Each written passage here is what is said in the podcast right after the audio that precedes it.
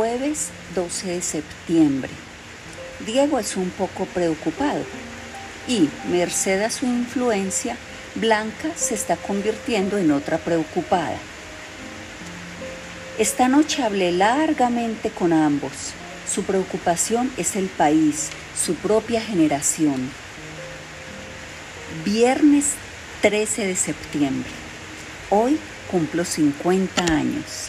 Es decir, a partir de este día estoy en condiciones de jubilarme.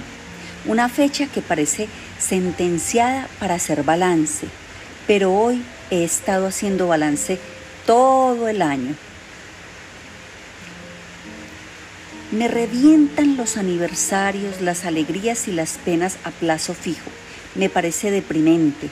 Por ejemplo, que el 2 de noviembre debamos llorar a coro por nuestros muertos, que el 25 de agosto nos emocionemos a la simple vista de la bandera nacional. Se es o no se es, no importa el día. Sábado 14 de septiembre. Sin embargo, la fecha de ayer no pasó en vano. Hoy en varios momentos del día pensé, 50 años. Y se me fue el alma a los pies. Estuve frente al espejo y no pude evitar un poco de piedad, un poco de conmiseración hacia ese tipo arrugado de ojos con fatiga que nunca llegó ni llegará a nada. Lo más trágico no es ser mediocre, pero inconsciente de esa mediocridad lo más trágico es ser mediocre y saber que se es así y no conformarse con ese destino, que, por otra parte, eso es lo peor, es de estricta justicia. Entonces, cuando estaba mirándome al espejo, apareció sobre mi hombro la cabeza de Avellaneda. Al tipo arrugado que nunca llegó ni llegará a nada, se le encendieron los ojos, y por dos horas y media se olvidó de que había cumplido 50 años. Domingo 15 de septiembre. Ella se ríe. Yo le pregunto, ¿te das cuenta de lo que significan 50 años? Y ella se ríe. Pero quizá en el fondo se dé cuenta de todo y vaya depositando muy diversas cosas en los platillos de la balanza. Sin embargo, es buena y no me dice nada. No menciona que llegará un instante inevitable en que yo la miraré sin sexo, en que su mano en mi mano no será un choque eléctrico, en que yo conservaré por ella el suave cariño que se tiene por las sobrinas, por las hijas de los amigos, por las más remotas actrices de cine, un cariño que es una suerte de decoración mental, pero que no puede herir ni ser herido, no puede provocar cicatrices ni apurar el corazón, un cariño manso, apacible, inocuo, que parece un adelanto del monótono amor de Dios. Entonces la miraré y no podré sentir celos, porque habrá pasado la época de las tormentas. Cuando en el cielo despejado de esta setentena aparece una nube, ya se sabe que es la nube de la muerte. Esta debe ser la frase más cursi, más ridícula que he dejado caer en la libreta, la más verdadera quizá. ¿Por qué será que lo verdadero es siempre un poco cursi? Los pensamientos sirven para edificar lo digno sin excusa. Es estoico sin claudicación, el equilibrio sin reservas, por las excusas, las claudicaciones, las reservas están agazapadas en la realidad y cuando allí llegamos nos desarman, nos aflojan. Cuanto más dignos sean los propósitos a cumplir, más ridículos parecen los propósitos incumplidos.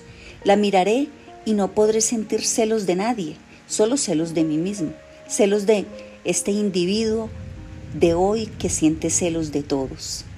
Salí con Avellaneda y mis 50 años. La paseé y los paseé a lo largo de la 18. Quise que me vieran con ella. Creo que no me crucé con nadie de la oficina, pero en cambio me vieron la mujer de Vignale, un amigo de Jaime, dos parientes de ella, además, qué horrible además. En 18 y Yaguarón me crucé con la madre de Isabel. Es increíble. Han pasado años y años, por mi rostro y por el suyo. Y sin embargo, cuando la veo, el corazón me sigue dando un vuelco, en realidad algo más que un vuelco, un brinco de rabia e impotencia. Una mujer invencible, tan admirablemente invencible, que uno no puede menos que sacarse el sombrero. Saludó con la misma agresiva reticencia de 20 años atrás y después envolvió literalmente a Avellaneda de una larga ojeada, que era a la vez diagnóstico y desahucio. Avellaneda percibió la sacudida, me apretó el brazo y me preguntó quién era. Mi suegra, dije. Y es cierto, mi primera y única suegra, porque aún en el caso de que yo me casara con Avellaneda, aún en el caso de que yo nunca hubiera sido el marido de Isabel, esta altísima, potente, decisiva matrona de 70 años habría sido siempre y hasta siempre mi suegra universal, inevitable, destinada, mi suegra que procede directamente de ese Dios de terror que ojalá no exista, aunque más no sea para recordarme que el mundo es eso, que el mundo también se detiene a veces a contemplarnos con una mirada que también puede llegar a ser diagnóstico y desahucio. Lunes 16 de septiembre. Salimos de la oficina casi juntos, pero ella no quiso ir al apartamento, está resfriada. Así que fuimos a la farmacia y le compré un jarabe expectorante. Después tomamos un taxi y la dejé a dos cuadras de su casa. No quiere correr el riesgo de que el padre se entere. Caminó unos pocos pasos, se dio vuelta y me hizo un alegre saludo con la mano. En el fondo, nada de eso es demasiado importante. Pero en el gesto había familiaridad, había sencillez. Y en ese instante me sentí cómodo. Estuve seguro de que entre ella y yo existía una comunicación, desvalida quizá, pero tranquilamente cierta. Martes 17 de septiembre. Avellaneda no vino a la oficina. Miércoles 18 de septiembre. Santini volvió a la confidencia. Es repugnante y a la vez divertido. Dice que la hermana ya no va a bailarle desnuda, tiene novio. Avellaneda tampoco vino hoy. Parece que la madre llamó por teléfono cuando yo no estaba, así que habló con Muñoz. Dice que la hija tiene gripe, jueves 19 de septiembre. Hoy sí empecé a extrañarla. En la sección estuvieron hablando de ella y de pronto me resultó insoportable que no hubiese venido. Viernes 20 de septiembre. Tampoco vino hoy. Esta tarde estuve en el apartamento y en cinco minutos se me aclaró todo. En cinco minutos desaparecieron todos los escrúpulos. Voy a casarme más que todos los argumentos que yo mismo me había venido haciendo, más que todas las conversaciones con ella, más que todo eso, lo que vale es esta ausencia. Qué acostumbrado estoy a ella, a su presencia. Sábado 21 de septiembre. Se lo confesé a Blanca y la dejé feliz. Tengo que decírselo a Avellaneda, tengo que decírselo, porque ahora sí encontré toda la fuerza, toda la convicción pero hoy tampoco vino. Domingo 22 de septiembre. ¿No podría enviarme un telegrama? Me ha prohibido que vaya a su casa, pero si mañana lunes no aparece, descubriré de todos modos algún pretexto para visitarla. Lunes 23 de septiembre. Dios mío, Dios mío, Dios mío. Viernes 17 de enero. Hace casi cuatro meses que no anoto nada. El 23 de septiembre no tuve el valor para escribirlo. El 23 de septiembre a las 3 de la tarde sonó el teléfono, rodeado de empleados, formularios, consultas. Levanté el tubo. Una voz de hombre dijo, el señor Santomé, mire, está hablando un tío de Laura. Una mala noticia, señor verdaderamente una mala noticia. Laura falleció esta mañana. En el primer momento no quise entender. Laura no era nadie, no era Avellaneda. ¿Falleció? dijo la voz del tío. La palabra es un asco. Falleció significa un trámite. Una mala noticia, señor. Había dicho el tío. ¿El qué sabe? ¿Qué sabe cómo una mala noticia puede destruir el futuro y el rostro y el tacto y el sueño? ¿Qué sabe? Lo único que sabe es decir, falleció. Algo tan insoportablemente fácil como eso. Seguramente se estaba encogiendo de hombros y eso también era un asco. Fue por eso que cometí algo tan horrible. Con la mano izquierda hice una pelota con la planilla de ventas. Con la derecha acerqué el tubo a mi boca y dije lentamente, ¿por qué no se va a la mierda? No recuerdo bien. Me parece que la voz preguntó varias veces, ¿cómo dijo, Señor? Pero yo también dije varias veces, ¿por qué no se va a la mierda? Entonces me quitaron el teléfono y hablaron con el tío. Creo que grité, resoplé, dije tonterías, apenas si podía respirar. Sentí que me desabrochaban el cuello, que me aflojaban la corbata. Hubo una voz desconocida que dijo, ha sido un choque emocional. Y otra voz, esta un poco conocida, la de Muñoz, que se puso a explicar, era una empleada que él apreciaba mucho. En esa nebulosa de sonidos había también sollozos de Santini, una chabacanería explicación de Robledo sobre el misterio de la muerte y las rituales instrucciones del gerente para que se enviara una corona. Al fin, entre Sierra y Muñoz consiguieron meterme en un taxi y me trajeron a casa. Blanca abrió la puerta asustadísima pero Muñoz enseguida la tranquilizó. No se preocupe, señorita, su papá está perfectamente. ¿Sabe lo que pasó? Falleció una compañera y él se impresionó mucho. Y con razón, porque era una chica muy amable. Él también dijo, falleció. Bueno, quizá el tío, Muñoz y los otros hagan bien en decir falleció, porque eso suena tan ridículo, tan frío, tan lejos de Avellaneda que no puede herirla, no puede destruirla. Entonces, cuando estuve en casa solo en mi cuarto, cuando hasta la pobre Blanca me retiró el consuelo de su silencio, moví los labios para decir, murió, Avellaneda murió. ¿Por qué murió? Es la palabra. Murió es el derrumbe de la vida. Murió viene de adentro, trae la verdadera respiración del dolor.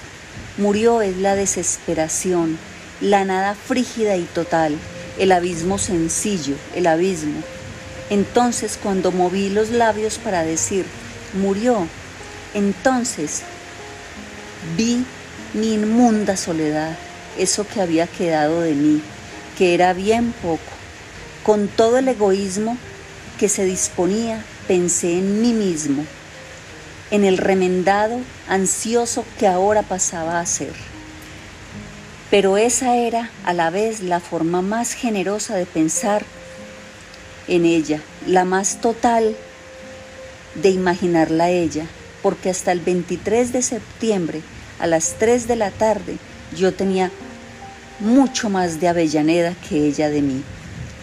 Ella había empezado a entrar en mí a convertirse en mí, como un río que se mezcla demasiado con el mar y al fin se vuelve salado como el mar. Por eso, cuando moví los labios y decía, murió, me sentía atravesado, despojado, vacío, sin mérito. Alguien había venido y había decretado, despójenlo de cuatro quintas partes de su ser y me habían despojado. Lo peor de todo es que ese saldo que era en este momento, esa quinta parte de mí mismo en que me he convertido, sigue teniendo conciencia, sin embargo, de su poquedad, de su insignificancia. Me he quedado una quinta parte de mis buenos propósitos, de mis buenos proyectos, de mis buenas intenciones pero la quinta parte que me ha quedado de mi lucidez alcanza para darme cuenta de que eso no sirve. La cosa se acabó, sencillamente.